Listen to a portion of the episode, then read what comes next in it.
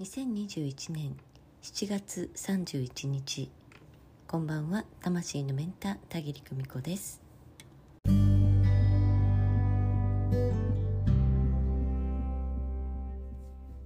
日は田切久美子トークライブアカンサス第1回ズームバージョンを開催いたしました。もう本当に楽しかったです、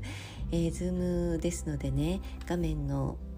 ねパッと画面を見ると、えー、お申し込みくださった方々がお顔出してねずらっと並んでくださってるんですよね。なんだかねうん宝石箱を開けてね眺めているような私の目の前に、えー、とっても大好きなものがたくさん綺麗に並んでいるキラキラしている、えー、そんなようなね画面を見ていてねなんだかもうとっても幸せな気分になりました。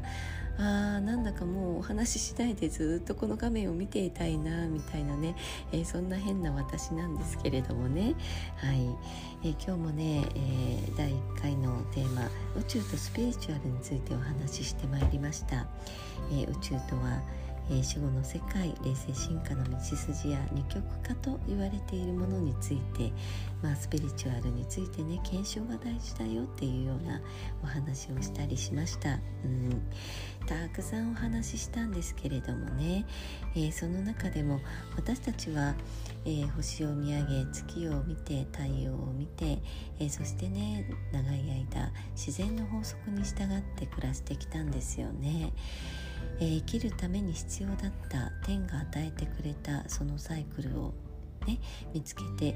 えー、時間の概念を作って生きてきました、えー、ですからこの3次元というのは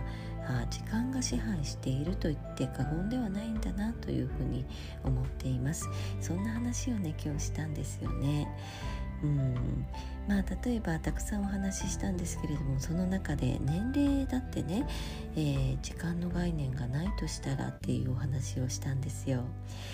えー、あなたが何かに時間を忘れて夢中になっていればいるほど、えー、そのね夢中になっている時間というのは、えー年齢を重ねる時間から差し引かれる、えそんなような考え方を私はしています、え何かに時間を忘れて夢中になっている。体があることを忘れてねもう楽しいという生き物になっている時、えー、はねその方はもう、えー、肉体次元で年を取ることを忘れているんですよね。脳が忘れている、うん、こんな状態が起こっています。えー、ですからねいつまでも年齢を忘れて若々しくいようなんていうふうにね思うんだったら時間を忘れて夢中になることをたくさん見つけていればいいというふうにね私は考えています。何もねえー、楽しい、まあ、コンサートだとかね、えー、スポーツだとかもととにかくね特別なことまあ特別なことがあったら特にね気分が上がりますけれども、えー、そんなことばかりではないんですよね。例えば目の前のお料理であったり、えー、目の前のね書類であったりね、